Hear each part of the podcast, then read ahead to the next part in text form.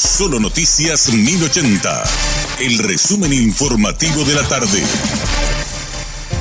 Hola, soy Richard Toñanes y este es el resumen informativo de la tarde. En conversación con Radio Monumental, Randy Ross Wiebe, presidente de la Cámara Paraguaya de la Carne, dio su opinión sobre la carga de cocaína oculta entre carne caída en el puerto de Montevideo, Uruguay.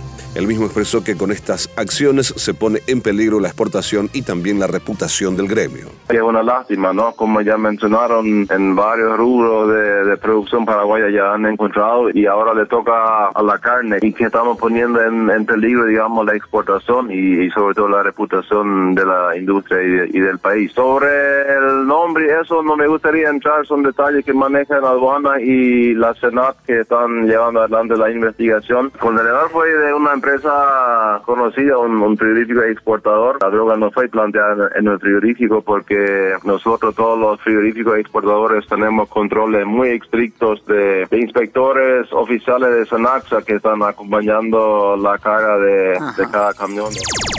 Julio Fernández Frutos, director de aduanas, afirmó este jueves que las cargas no pueden contaminarse en las distintas oficinas porque ocupan pequeños espacios administrativos en los puertos. Sus manifestaciones fueron hechas luego de que la ministra de la Secretaría Nacional Antidrogas, Zully Rolón, manifestara este jueves que la carga de carne que contenía 653 kilos de cocaína detectada en Uruguay se contaminó fuera del frigorífico debido a que el contenedor fue violentado y las cajas se encontraban separadas de lo que es la La Fiscalía General designó al agente fiscal Osmar Segovia para llevar a cabo la investigación de la carga de cocaína oculta entre la carne caída en Montevideo, Uruguay. El agente fiscal será el encargado de investigar la carga procedente de Paraguay que estaba contaminada con la droga y que tenía como destino Rusia.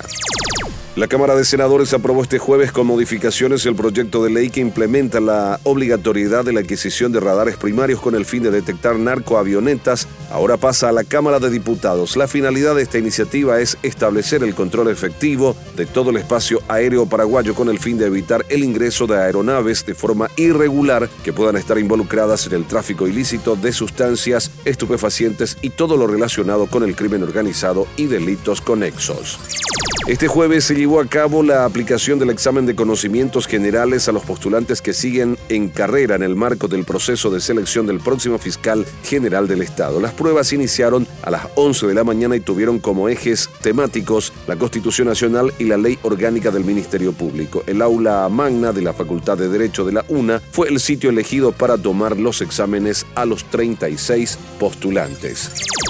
Por otra parte, la Contraloría General de la República decidió realizar una auditoría para verificar el uso de los 43 millones de dólares que fueron otorgados al Instituto Nacional de Estadística para la realización del Censo Nacional 2022.